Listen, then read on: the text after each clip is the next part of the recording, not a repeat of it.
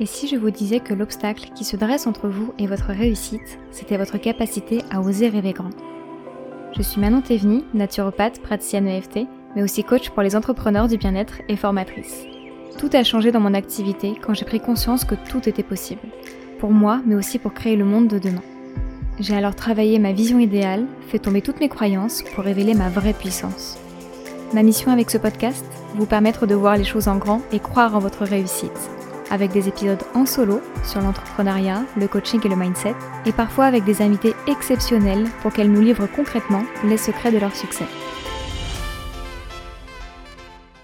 Bonjour à toutes et à tous, on se retrouve avec une nouvelle interview sur le podcast Oser rêver grand.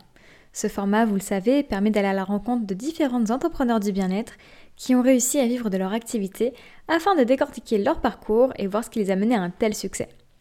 Mais cette fois-ci, notre focus sera un petit peu différent, puisque outre son parcours entrepreneurial très inspirant, c'est pour la concrétisation d'un projet hors du commun que j'ai fait appel à mon invité. Aujourd'hui, c'est Lise Kong que j'ai l'honneur de recevoir. Expatriée en Thaïlande depuis une dizaine d'années, elle s'est autorisée à rêver grand. Et avec son mari, ils ont construit un véritable écolieu pour y vivre, pour se nourrir, pour faire vivre l'économie locale et faire changer les choses. Dans cet épisode, Lise nous embarque dans les coulisses de ce projet de si grande envergure. Avant de vous laisser avec notre échange, je tiens à vous inviter à son challenge gratuit qu'elle animera du 19 au 22 septembre pour élever son énergie et s'ouvrir à de nouvelles perspectives. Le lien de l'événement sera dans les notes de l'épisode. Bienvenue Lise, je suis super contente de t'accueillir sur le podcast parce que ça fait maintenant, je crois, plus d'un an, presque un an et demi qu'on se connaît. On s'est rencontrés lors d'un coaching de groupe et à ce moment-là, bah, j'ai directement été très admirative en fait de tout ce que tu avais construit euh, dans ta vie, notamment ce magnifique lieu dont on va surtout parler euh, aujourd'hui. Et bah, c'est justement pour ça que je t'ai invitée parce que euh, quand je dis qu'il faut oser rêver grand, c'est que parfois on s'autorise même pas à rêver de choses qui nous paraissent inimaginables ou infaisables ou seulement réservées à une poignée de personnes. Et puisque toi tu l'as fait, toi tu as réalisé un projet que je trouve grandiose, bah, j'avais vraiment envie que tu puisses venir ici nous en parler nous dire ce que ça représente, comment t'es parvenu à faire tout ça, nous parler des grandes étapes.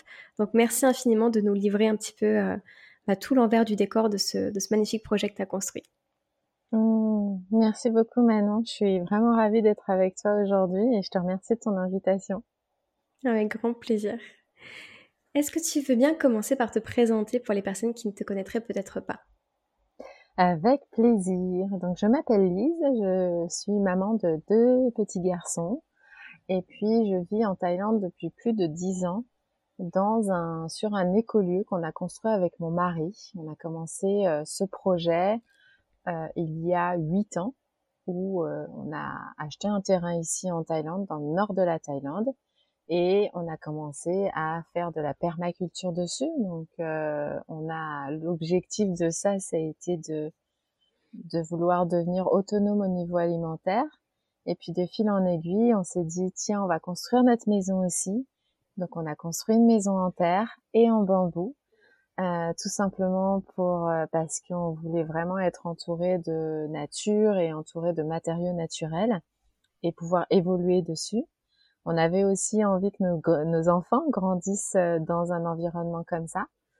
Et puis en parallèle, je suis aussi coach et formatrice en coaching. Donc, euh, j'ai euh, créé mon entreprise il y a bientôt trois ans. Non, il y a plus que ça maintenant. Dis donc, le temps passe vite en fait. ça fait euh, ouais quatre cinq ans même que j'ai commencé à être à être coach officiellement, on va dire, où je forme depuis quatre ans des, des entrepreneurs, des entrepreneurs du bien-être, des personnes qui veulent être qui sont en transition professionnelle à devenir coach, à accompagner les autres et à pouvoir créer des espaces de présence et d'amour pour justement arriver à guider euh, les autres euh, vers leur vérité et aussi vers la réalisation de leurs rêves. Magnifique. Et du coup, tu dis ça fait plus de dix ans, enfin ça fait dix ans maintenant que tu es en Thaïlande, mais que, entre guillemets, mais c'est déjà une belle carrière, 3-4 ans que tu es à ton compte en tant que coach. Qu'est-ce que tu faisais avant quand tu es arrivé en Thaïlande, ou même avant ça encore?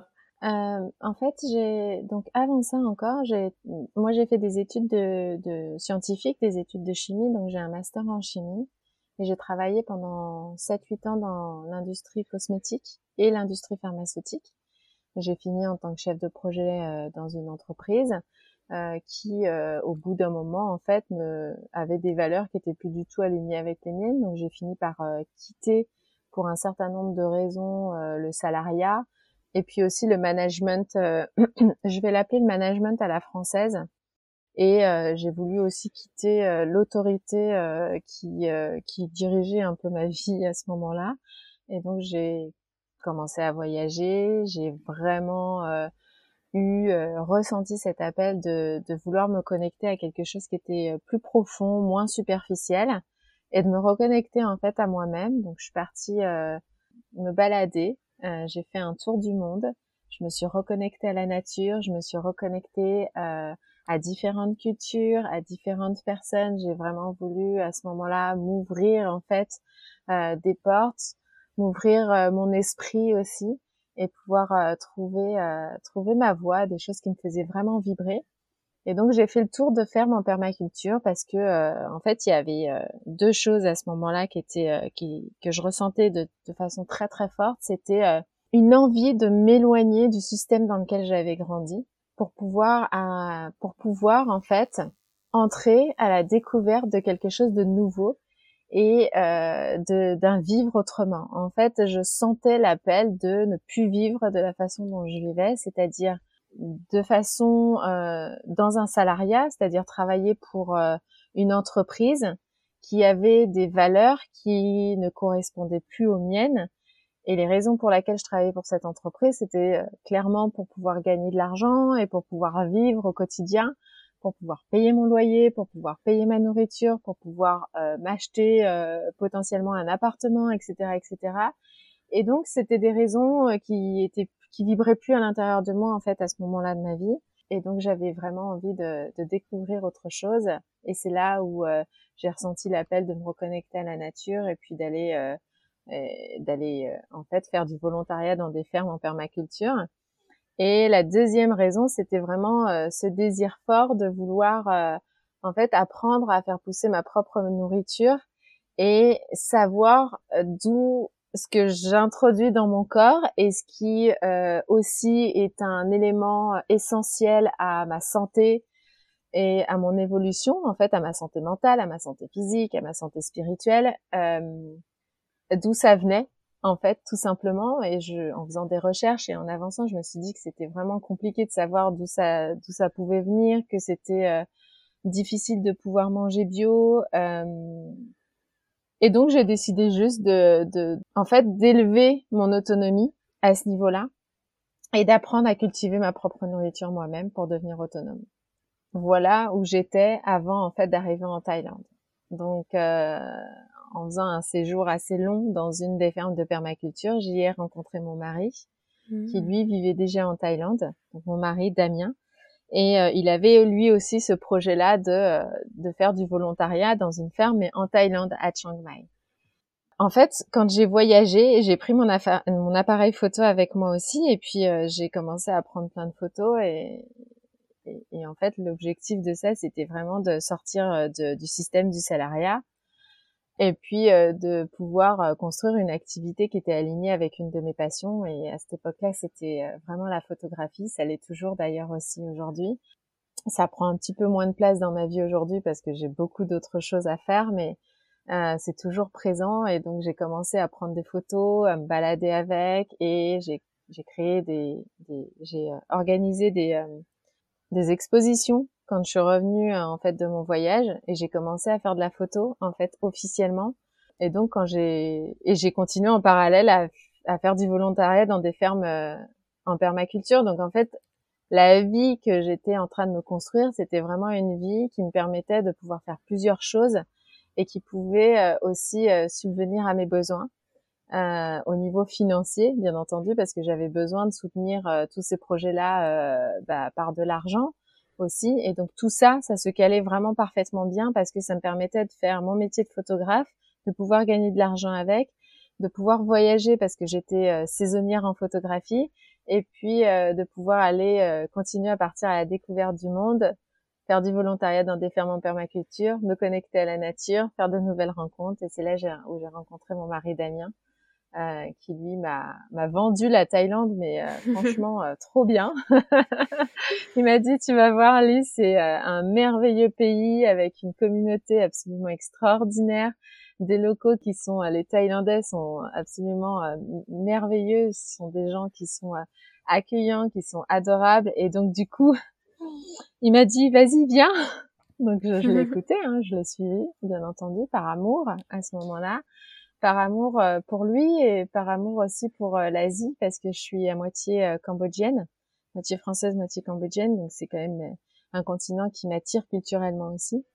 Et donc on s'est installé à Chiang Mai au début. Et puis après on a commencé à visiter le nord de la Thaïlande, ce qui a fait que ben, on a trouvé Pai, un grand village, petite ville, grand village, qui nous a énormément attirés par sa diversité culturelle et par aussi son environnement naturel et son potentiel en fait euh, agriculturel aussi, d'agriculture, euh, qui a fait qu'on s'est installé à Paille. Voilà, voilà. Ok, bah, merci, c'est super inspirant et j'adore écouter ce genre d'histoire parce que ça nous montre en fait la, diversité des possibles pour se créer, euh, enfin pour réinventer sa vie en fait selon ses propres règles et sans suivre bah, celles préconçues qu'on a peut-être toujours connues dans notre vie et euh, parfois, on se doute pas en fait qu'autre chose est possible. Et donc de l'entendre comme ça, c'est ça ouvre tellement le champ, je trouve. Euh, donc merci. Et donc vous avez visité euh, Paille, mais à quel moment Qu'est-ce qui se passe en fait pour vous dire ok ça y est on se lance vraiment dans l'achat d'un terrain et dans la construction en fait de tout ce que vous avez finalement construit? Même si j'entends que ça s'est fait au fur et à mesure à la base c'était surtout pour pouvoir cultiver et ensuite vous avez décidé d'y habiter. Mais comment ça se passe la prise de décision de d'entamer un, projet d'une telle ampleur sur un territoire en plus qui n'est pas le, vôtre de naissance? Qu'est-ce qui se passe à ce moment-là? Mmh. Merci pour cette question parce qu'elle est vraiment importante je pense en fait, ce qui s'est passé, c'est qu'on n'était pas du tout dans un processus mental. Euh, quand on a commencé à vivre ensemble avec Damien, on avait euh, ce rêve commun qui était de euh, créer une ferme en permaculture, de pouvoir être autonome en, en, alimentaire, enfin tout ce que je tout ce que je t'ai dit juste avant en fait, construire notre maison en terre et tout ça. Et puis on avait ce rêve qui était là. Et en fait, tous les soirs, on était ensemble et puis on en parlait en fait, on en parlait et puis on s'imaginait la façon dont on pouvait construire la maison, à quoi elle pourrait ressembler, euh, le terrain, euh, la vue qu'on pouvait avoir du terrain. Enfin, en fait, on était, euh, on se projetait sans arrêt dans ce qui pouvait potentiellement devenir réalité. Mais bon, c'était vraiment à l'état de discussion, de conversation, de rêve et tout ça.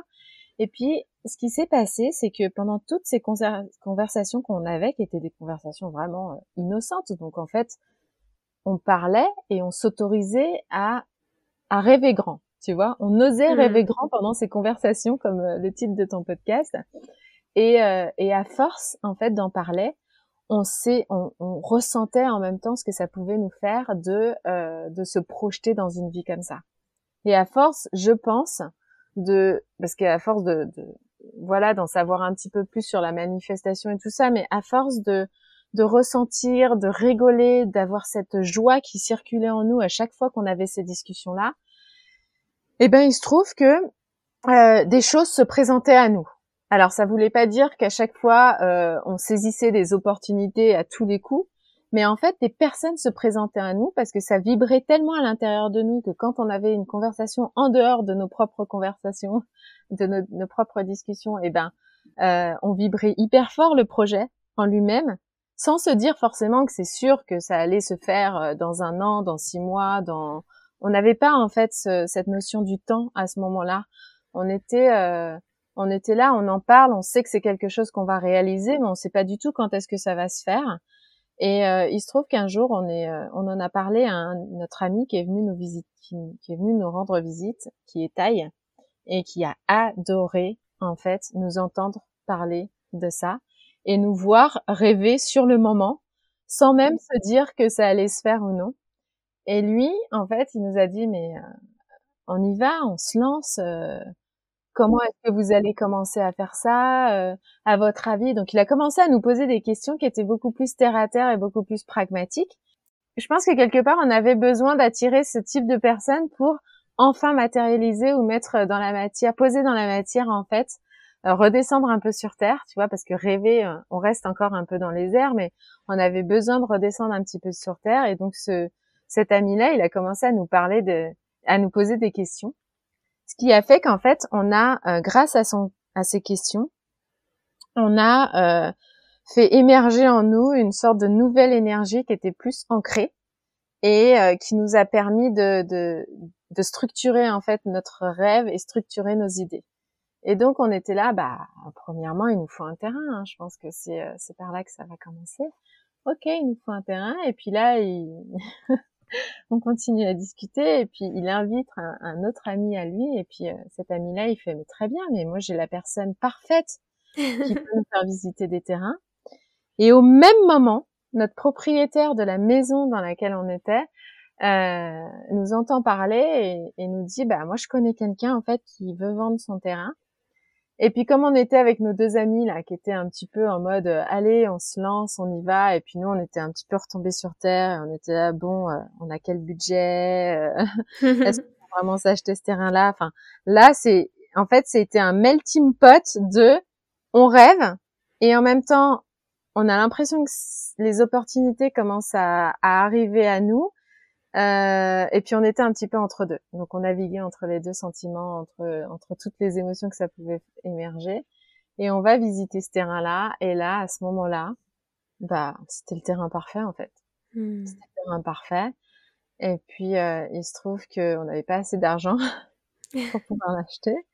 Euh, et donc notre ami nous dit mais c'est pas grave, vous inquiétez pas, on va trouver. Et donc, de fil en aiguille, on a commencé à faire nos recherches et puis on a réussi à réunir l'argent, en fait, pour pouvoir acheter ce terrain-là. Et je pense que le rêve et le projet et la façon dont on le vibrait et la façon dont on en parlait a fait que euh, on a fait émerger énormément de confiance dans les, dans, dans les gens qui étaient autour de nous et qui nous ont entourés à ce moment-là. Tu hmm. vois, donc, euh, euh, ce qui a fait que ça a pu se faire, euh, même si on n'avait pas cet argent-là, on a réussi à le réunir et du coup, de fil en aiguille, eh ben, on a acheté le terrain. Euh, voilà, ça s'est fait un peu comme ça au début, quoi, les premières étapes. Ok, super. Et, oui, merci de dire qu'on peut quand même entamer des projets même si on n'a pas l'argent, que c'est pas ah ça y est le stop ultime qui qui met fin à tout à tout projet ou à tout rêve. En fait, vous avez réussi à vous débrouiller quand même et l'entourage vous a beaucoup aidé pour ça, quoi. Exactement. Et en fait, c'est les opportunités qui se présentent quand on ose faire les premiers pas hmm. Et quand on ose vibrer ce qu'on a envie de réaliser, en fait. Et je pense que c'est cette vibration qui vont faire que on va s'aligner avec les personnes qu'il nous faut pour matérialiser le projet, pour faire venir l'argent dont on a besoin pour euh, voilà acheter ou construire ou des choses comme ça. Euh, et pas forcément dans l'autre sens. En fait, je pense que si on attend d'avoir toutes les pièces parfaitement en place et que ce soit parfaitement parfait, comme on a envie que ça le soit dans le contrôle qu'on a envie d'avoir par, par rapport à ça, c'est là, euh, je pense qu'on se pose certaines limites qui font qu'on, certes, on avance et on avance peut-être un petit peu moins vite, mais aussi on avance moins dans le flow et on est moins connecté à cette joie et à cette confiance en la vie que ça va se faire. Tu vois ce que je veux dire? Ok. Et donc, une fois que vous avez votre terrain, ça y est, vous avez réussi à vous l'acheter. Par quoi est-ce que vous avez commencé? Alors j'imagine qu'il y a du défrichage, mais comment ça se passe la, la construction de pour matérialiser ce que vous aviez en tête? Vous aviez votre vision de comment serait votre votre ferme, qu'est-ce que vous alliez faire en permaculture, la maison, peut-être les maisons. Comment est-ce que petit à petit vous avez matérialisé votre vision sur le terrain qui était bah maintenant à vous quoi? Ouais, oh, on est passé par plein d'étapes. Mais la première étape, c'était effectivement celle du défrichage.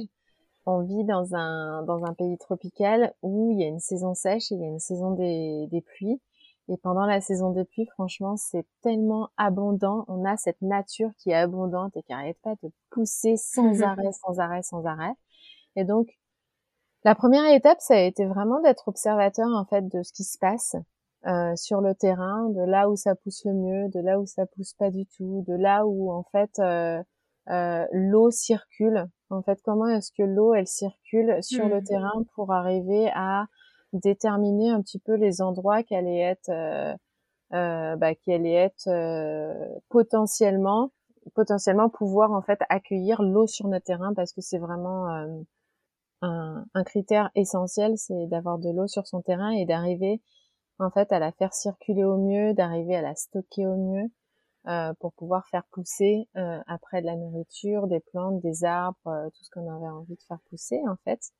Et donc ça a été une étape d'observation vraiment par-dessus tout de bah, comment on se sentait nous sur le terrain, comment est-ce qu'on avait envie de se placer sur ce terrain, c'est-à-dire euh, qu'est-ce que ça veut dire ça, mais ça veut dire euh, où est-ce qu'on voulait que la maison elle soit en fait par rapport au, à la vue qu'on pouvait avoir, par rapport à l'énergie du terrain, par rapport à la circulation qu'on voulait, euh, comment est-ce qu'on voulait arriver sur le terrain, voilà, par rapport au flux circulatoire en fait de l'humain, c'est-à-dire nous, comment est-ce qu'on allait circuler nous sur le terrain, comment est-ce que l'eau allait circuler sur le terrain, comment est-ce que les vents en fonction des saisons allaient euh, en fait euh, avoir un impact sur les cultures sur le terrain. Donc tout ça, ça a été de l'observation du début à la fin, dès le début en fait, et on continue à observer le terrain encore euh, encore aujourd'hui parce que on est toujours en évolution, on est toujours en train d'apprendre la façon dont il fonctionne. Et puis la deuxième étape, ça a été parce que l'objectif c'était vraiment de faire pousser la nourriture, donc ça a été vraiment de bah, d'apprendre en fait à nourrir le sol, d'apprendre à régénérer nos sols pour pouvoir euh, avoir des sols qui soient euh, riches. Et euh, parce que l'objectif c'était d'avoir de la nourriture riche. En fait, nous on avait vraiment fait le constat que dans la nourriture qu'on achète dans le commerce, eh ben c'est de la nourriture qui est très pauvre en nutriments, en vitamines, en tout ce dont le corps humain a besoin pour pouvoir rester en bonne santé en fait. Et donc ce qu'il y avait d'important pour nous, c'était de réintégrer tout ça dans le sol pour que le sol puisse redonner à nos plantes et que nos plantes puissent nous donner à nous euh, voilà des fruits qui soient sains en fait. C'était ça la vision, c'était ça la mission au départ.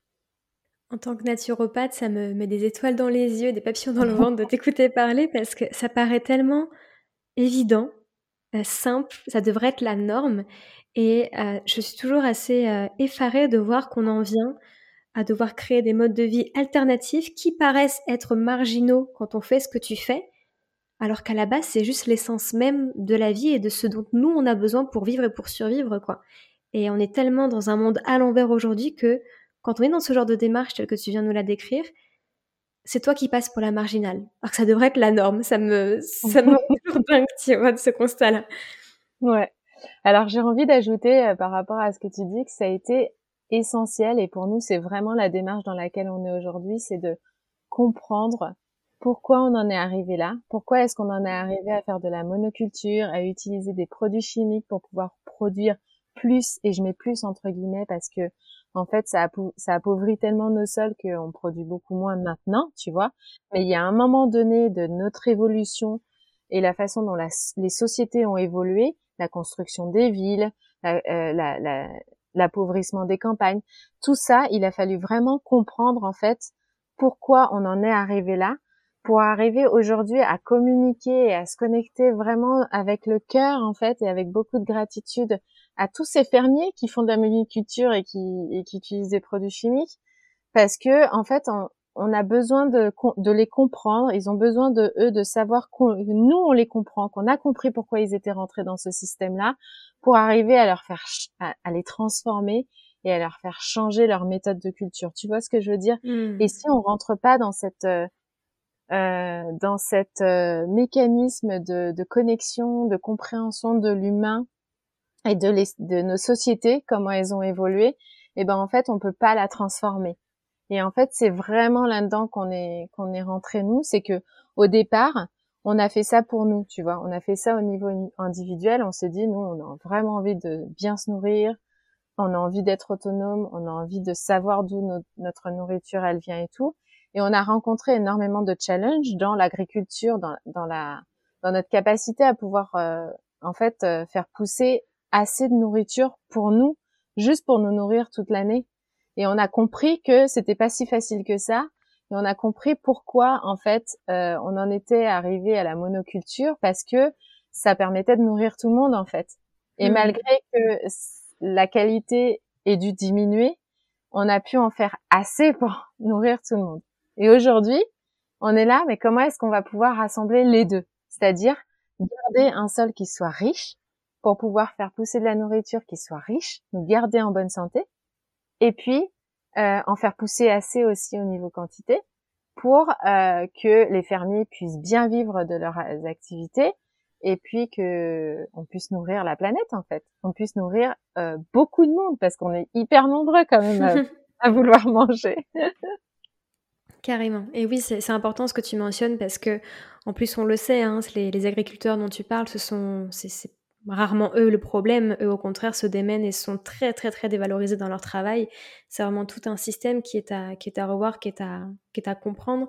Et j'aime beaucoup l'approche dont, dont, tu nous fais part parce qu'en fait, là, tu, tu parles vraiment du rassemblement, de jouer sur euh, l'empathie et la compréhension de l'autre plutôt que de jouer sur la, la division et sur le désaccord. Et euh, je suis assez euh, convaincue aussi qu'on arrive à bien, de bien plus belles choses avec ces, ces moyens-là, quoi.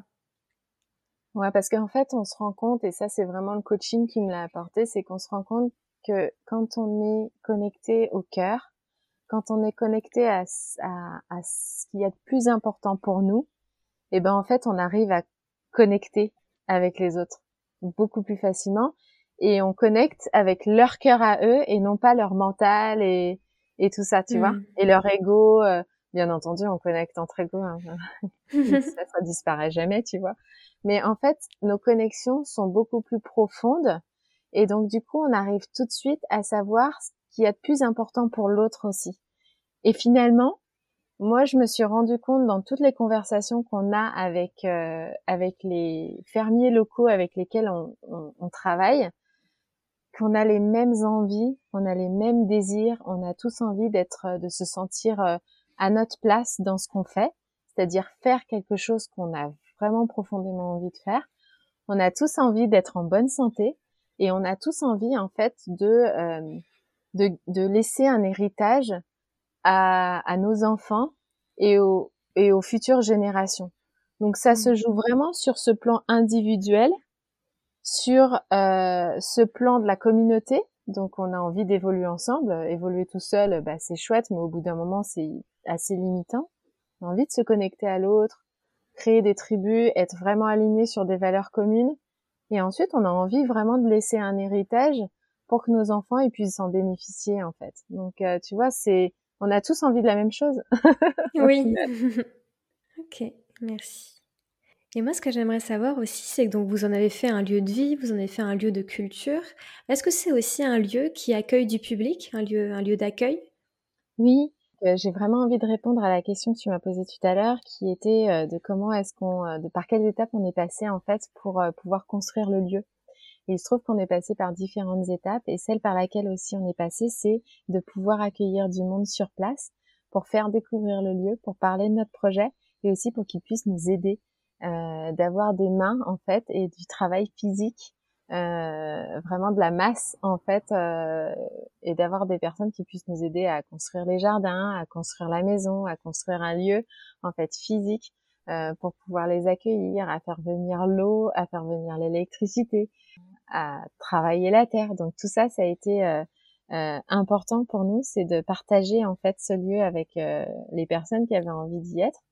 Et donc on a fait venir du monde. les gens sont venus naturellement à nous aussi parce qu'on a créé un site, on a créé un compte Instagram, on a créé une page Facebook qui a fait que quand les personnes venaient à Paille en fait ou dans le nord de la Thaïlande, ils arrivaient directement sur internet euh, sur notre page et donc on a accueilli on a pu accueillir euh, pas mal de monde euh, sous forme de volontariat en fait pour qu'ils puissent venir nous donner un coup de main et continuer à construire ce lieu aujourd'hui ce qu'on fait c'est qu'on organise des workshops de permaculture et on organise des workshops de construction de en terre construction naturelle donc on utilise du bambou et on, on utilise de la terre et ça ça fait venir de plus en plus de monde ce qui fait venir du monde aussi, ce sont, euh, c'est l'accueil des écoles.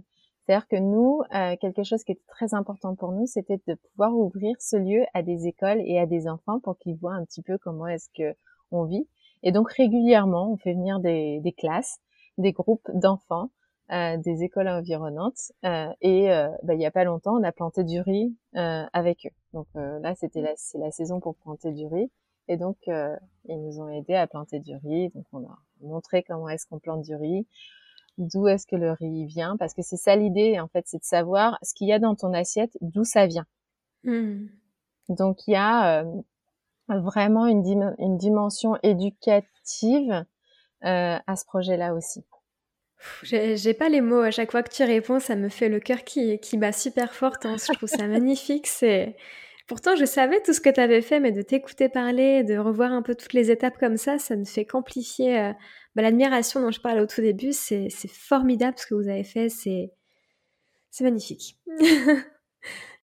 on est vraiment content d'avoir écouté euh, notre cœur et on est vraiment content de... Euh, de s'être libéré en fait des peurs qu'il y avait derrière, notamment vis-à-vis des peurs euh, financières. Donc ça, c'est ça a été les plus grosses, et de se faire confiance que l'abondance vient quand tu suis en fait ce qui est de plus important pour toi, parce que ça te met dans des vibrations et des énergies qui sont hyper élevées en fait. Et donc du coup, tu attires les personnes qui ont envie de te soutenir, et de fil en aiguille, tu arrives à construire ton projet. Donc on n'a pas mis de timing, on n'a jamais mis en fait de timing sur ce qu'on avait envie de, créer. Pourquoi? Parce que si on se met euh, un timing, on, veut plus contrôler les choses. Et nous, on avait vraiment envie de, en fait, de se challenger par rapport à la confiance, la confiance qu'on peut avoir en la vie et euh, tout ce qu'elle peut nous apporter. Et franchement, ça a fonctionné. Vraiment, c'est, c'est, ça a fonctionné. Il n'y a pas de, et ça veut pas dire qu'on n'a pas traversé des challenges et qu'il n'y a pas eu des moments de doute et qu'il n'y a pas eu des moments où euh, on s'est pris la tête parce que euh, on avait peur en fait que ça marche pas, etc.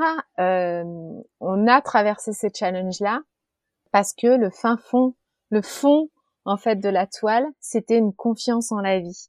Tu vois, une confiance en ce que euh, la vie pouvait nous apporter comme abondance. Et ce qui nous a permis en fait de garder cette confiance-là, c'est vraiment d'observer euh, l'abondance dans la nature. C'est-à-dire que la nature, elle n'est pas tout le temps abondante. Ok, il y a toujours des moments où elle s'arrête de grandir, où elle se repose, où elle a besoin en fait de nourrir autre chose pour pouvoir donner des fruits, pour pouvoir en fait redonner dans la matière, si tu veux, des, euh, de l'abondance en fait vers l'extérieur. Et c'est pareil en fait pour notre projet à nous, c'est que on a toujours envie ou on est pressé ou on est impatient qu'il y ait des résultats et qu'on récolte les fruits de ce que l'on sème. Et quand ça prend du temps, eh ben on a peur en fait que ça n'arrive jamais. Mais au fond, euh, l'idée c'est vraiment de faire confiance que il y a d'autres choses qui ont besoin d'être nourries, et notamment dans la terre, par exemple, dans la nature, c'est comment nourrir ses racines, comment nourrir en fait tout ce qui ne se voit pas à l'extérieur, pour justement redonner des, des énergies d'impulsion, pour que quand c'est le moment en fait de grandir et de donner des fruits, eh ben l'énergie elle est là et ça grandit et ça donne des fruits. Tu vois ce que je veux dire? Eh ben c'est exactement la même chose en fait. Bah, pour nous en tant qu'être humain, on a besoin à un moment donné de de se nourrir à l'intérieur euh, et puis de pas forcément en fait se montrer vers l'extérieur et de faire naître des projets vers l'extérieur. Et eh ben pour notre projet d'écolier, c'était la même chose. Euh, il n'y avait pas besoin en fait d'être toujours dans la création, d'être toujours dans le résultat, d'être toujours dans le euh, euh dans le succès. J'ai réussi à faire ça et ça se voit parce que notre projet c'est comme euh, une entité vivante une entreprise, c'est comme une entité vivante, elle a besoin de nourrir des choses plus profondément pour reprendre de l'énergie, pour ensuite créer de l'abondance vers l'extérieur. Tu vois ce que je veux dire? Tout à fait. Et c'est un parallèle qu'on fait beaucoup aussi avec l'entrepreneuriat. Bah, tu le disais, hein, c'est une entreprise aussi. Euh, ces cycles, en fait, se, se, se calquent vraiment partout, en fait. Et dans l'entrepreneuriat, c'est d'autant plus vrai. Et on a du mal en fait à l'observer alors que ça nous viendrait même pas l'idée de remettre ces cycles en question euh, pour la nature en fait, tant ça nous paraît normal. Et donc il y a vraiment quelque chose à s'approprier pour se dire que c'est aussi tout à fait normal pour soi en tant qu'être humain, euh, pour, pour soi dans, au sein de son activité, de son entreprise. Et, et ça fait du bien aussi de, de prendre du recul et de relativiser de cette manière-là. Exactement. Et puis en plus, en suivant ces cycles-là, en suivant notre euh, nature, parce qu'on est des êtres de nature aussi, et eh ben en fait on garde notre énergie, on s'épuise pas, on, on va pas forcément au burn-out, on arrive à mieux s'écouter et on arrive à prendre des décisions qui sont alignées en fait avec euh, ce qu'on a envie de faire, tu vois. Tout à fait. Ok, merci beaucoup. Et maintenant, si on fait le focus sur tes activités à toi, parce que donc effectivement, il y a tout ce qui se passe avec Pie Seedlings où tu es super impliqué, comment est-ce que toi tu euh, jongles avec bah, ton implication là-bas, avec les workshops, avec les groupes que vous recevez, les classes, le travail du terrain aussi qui doit vous prendre énormément de temps, et en même temps bah, ta propre entreprise plus personnelle avec, euh, avec bah, toi en tant que coach, toi en tant que formatrice en coaching et tout ce que tu fais à côté. Comment est-ce que ça s'organise? Comment est-ce que les deux s'incluent et s'emboîtent? En fait, j'ai euh, réussi avec, euh, avec l'écolieu à déléguer beaucoup beaucoup de tâches que je faisais avant et que je fais plus après, que je fais plus aujourd'hui parce que bah, j'ai envie de me concentrer sur d'autres choses. Donc aujourd'hui, avec Pie Seedlings, on a euh, deux jardiniers à temps plein, on a une cuisinière, une femme de ménage, on a euh, Damien, mon mari, qui lui gère les projets en tant que manager. On a aussi une nouvelle manager, on a un business développeur. Enfin, on a des personnes en fait qui nous aident à euh, continuer à faire marcher en fait l'écolieu, ce qui moi me permet de me concentrer sur sur mon activité de, de coach. Et dans mon activité de coach, eh ben c'est un petit peu la même chose, c'est-à-dire que euh, aujourd'hui j'ai euh, une, une, assistante qui me qui me soutient dans le développement de certaines tâches, qui fait que j'ai plus besoin d'avoir de charge mentale dessus. Je lui fais entièrement confiance, et donc moi ça me permet de me de me connecter et de et de rester vraiment focalisé sur, euh, on appelle ça une zone de génie, mais en fait, c'est surtout pour moi ce qui me fait vibrer le plus, tu vois, ce qui me passionne le plus, et, et aujourd'hui, c'est exactement comme ça que je m'organise. C'est-à-dire que pour moi, ce qui est d'important, c'est euh, d'avoir du temps pour euh, justement développer mon activité de, de coach, d'avoir du temps pour passer euh, du temps en nature sur mon lieu euh, et de continuer à participer euh, en fait même si j'ai pas j'ai plus la responsabilité parce que j'ai donné la responsabilité à quelqu'un d'autre au moins quand je sens que j'ai besoin d'aller jardiner j'ai besoin d'aller mettre les mains dans la terre ou juste d'aller me reposer sur mon lieu, bah, j'ai le temps pour ça. Et puis du temps avec mes enfants et du temps avec ma famille. En fait, ça, c'est vraiment quelque chose qui est très, très important pour moi. C'est de pouvoir être flexible pour mes enfants. C'est-à-dire que quand ils, voilà, quand ils ont besoin de moi, bah, je suis là, en fait. Je, je, je mmh. peux euh, me dire, bah, je laisse de côté mon rôle d'entrepreneur, je laisse de côté mon rôle d'agricultrice et puis je reste avec eux, tu vois, je suis vraiment présente. Donc c'est un petit peu comme ça que j'arrive à m'organiser. Aujourd'hui, ce qui me, en fait, ce qui me drive énormément, c'est le fait de d'avoir pu le faire et de fait de sentir au quotidien à quel point ça m'épanouit et que ça me permet, tu vois, d'avoir cette énergie pour tous les gens que j'aime autour de moi, fait que euh, j'ai envie de le partager avec d'autres personnes. Et j'ai envie, en fait, mmh. de guider, de soutenir les personnes qui ont, qui, ont envie de se construire une vie euh, vraiment euh, à, à, la hauteur de leurs aspirations, tu vois. Et c'est comme, euh, voilà, oser voir grand, c'est exactement ça, c'est que quelque part, on n'ose plus voir grand aujourd'hui parce qu'on a peur de plein de choses, on a peur de pas y arriver, on a peur que ce soit trop, on a peur de pas, de devoir sacrifier notre vie de famille pour autre chose. Enfin, on a tout ça qui euh, est sans arrêt euh, présente et je comprends tout à fait que ce soit ce soit là. Néanmoins, le fait d'avoir accompli tout ce que j'ai accompli aujourd'hui et de voir à quel point ça me donne encore plus d'énergie d'en vouloir plus et d'en faire plus et d'être plus, tu vois, euh, et ben ça me donne envie d'accompagner d'autres personnes à le faire. Et aujourd'hui, mon entreprise de coaching, elle soutient énormément tous mes rêves à côté. C'est-à-dire que euh, ce qui me passionne, c'est vraiment la, en ce moment, c'est la psychologie de l'humain, c'est de voir comment est-ce que euh, mentalement euh, on se limite, euh, de voir à quel point on se juge, à quel point on manque d'amour pour soi, à quel point du coup on va juger l'autre et on va mettre notre pouvoir dans les mains de l'extérieur. Et en fait, comment on peut le reprendre, ce pouvoir-là, pour pouvoir vraiment euh, se régénérer en fait intérieurement et créer une nouvelle réalité, créer des nouveaux projets, se créer une nouvelle vie. Et, euh, et, et c'est hyper puissant en fait tout ça. Donc c'est vraiment ce qui me passionne en ce moment et c'est pour ça que je consacre la majorité de mon temps professionnel à faire ça parce que je trouve ça passionnant et, euh, Et je vois à quel point ça peut soutenir les autres et que ça peut soutenir le rêve des autres, en fait, la vie des autres. Complètement. Je suis entièrement d'accord avec toi, évidemment, ça tu t'en doutes, mais euh, vrai, on a vraiment un métier magique. Quoi. Ouais, c'est clair. J'adore. Et justement, est-ce que tu as des projets à venir, que ce soit pour Pie Seedlings, le futur que vous lui voyez, ou pour tes projets à toi en tant que coach, en tant qu'entrepreneur? Quels sont tes, projets à venir? Qu'est-ce que tu vois pour, euh, pour ton futur? Alors, ce que je vois pour Pie Seedlings, c'est euh, le fait de, de, soutenir encore plus les agriculteurs locaux, de les faire passer en bio, qu'ils arrêtent d'utiliser des produits chimiques et pouvoir les soutenir financièrement, c'est-à-dire au niveau de leurs activités.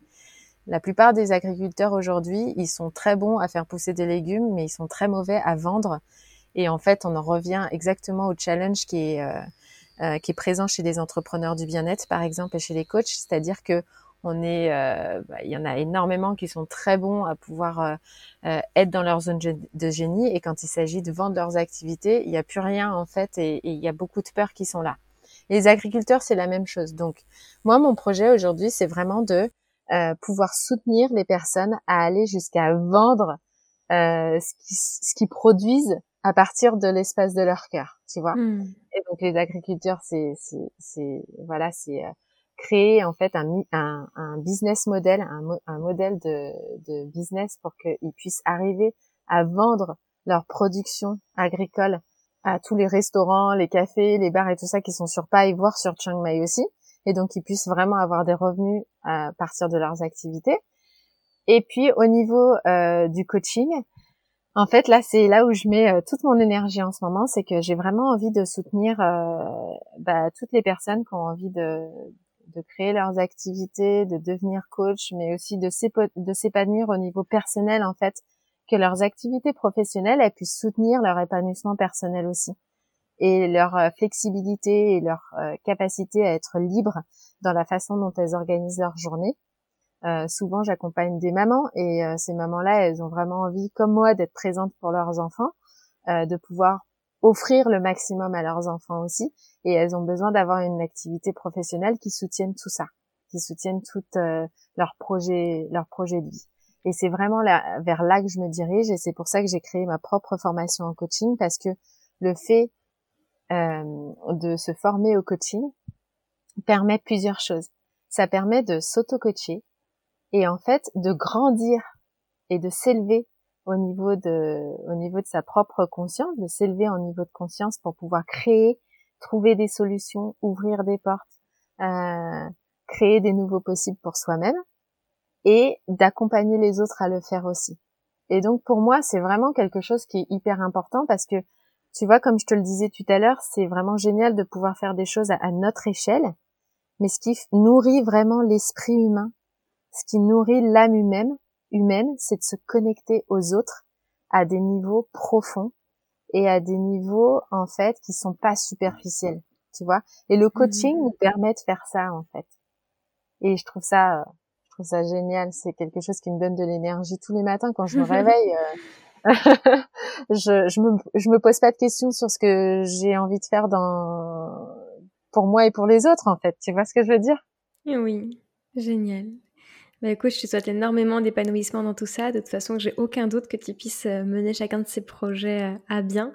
Et pour toutes les personnes qui nous écoutent et qui ont envie d'en savoir plus sur toi, de toute façon, dans les notes de l'épisode, vous retrouverez absolument tous ces contacts. Donc euh, l'Instagram de Lise, l'Instagram aussi de Seedlings, les sites internet aussi qui vont avec. Donc comme ça, on pourra aussi tout se suivre avec grande attention, tout ce que tu fais et, te suivre dans la réalisation de cette belle vision que tu as pu nous partager aujourd'hui. Hmm. Merci beaucoup Manon. Merci. Et avant de te quitter, j'ai ma dernière question que je pose à toutes mes invitées. Pour toi, elle est un chouïa différente. C'est est-ce que tu aurais une ressource, peu importe que ce soit un livre, un podcast, une vidéo, un film, un reportage, que tu as beaucoup aimé, que tu aimerais partager ou faire découvrir à notre audience pour les aider si eux aussi ont ce désir-là de créer un lieu de vie, un lieu économique aussi, comme tu comme as pu le faire? Est-ce que tu as des ressources qui t'ont aidé que tu aimerais partager?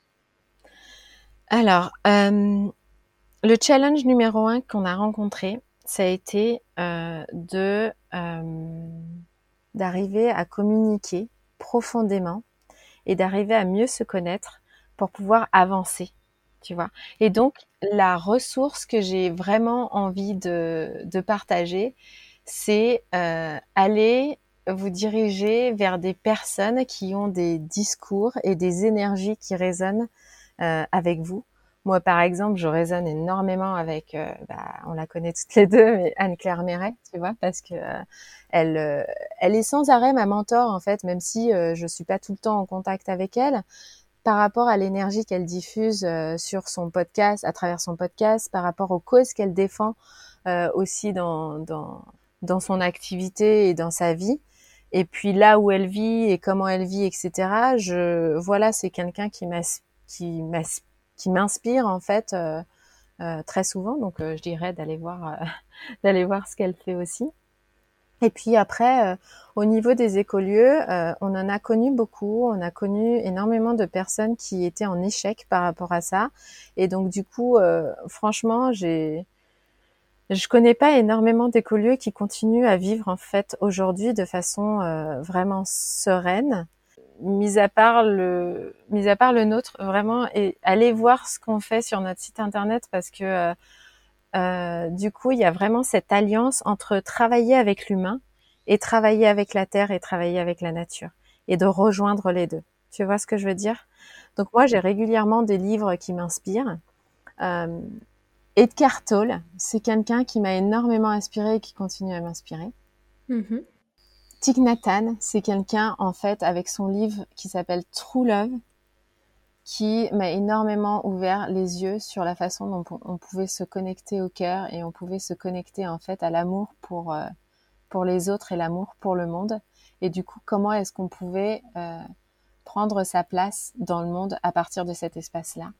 Voilà, je dirais que ce sont vraiment euh, deux personnes qui m'inspirent au quotidien. Et puis ensuite, en fait, par rapport aux écolieux et par rapport à l'agriculture, moi j'ai euh, lu quelque chose qui était très, euh, qui m'a énormément euh, secoué à l'époque où je l'ai lu. C'est un livre de Masanobu Fukuoka qui s'appelle La révolution d'un seul brin de paille. Et voilà, pour ceux qui veulent commencer à faire pousser leur propre nourriture et avoir une vision bien plus grande que juste celle d'un jardin potager, je le conseille très fortement aussi. Voilà, voilà. Super. Bah écoute, merci beaucoup Lise. Ce sont évidemment des ressources que je mettrai dans les notes de l'épisode pour que tout le monde puisse aller euh, bah, les découvrir et les, et les lire si jamais ça les intéresse. Mais en tout cas, euh, merci infiniment pour tout ce que tu nous as partagé aujourd'hui. C'était hyper riche, c'était hyper empuissant, hyper inspirant. Donc euh, un grand, grand merci à toi d'avoir pu bah, nous délivrer tout ça. C'est magique et c'est super précieux.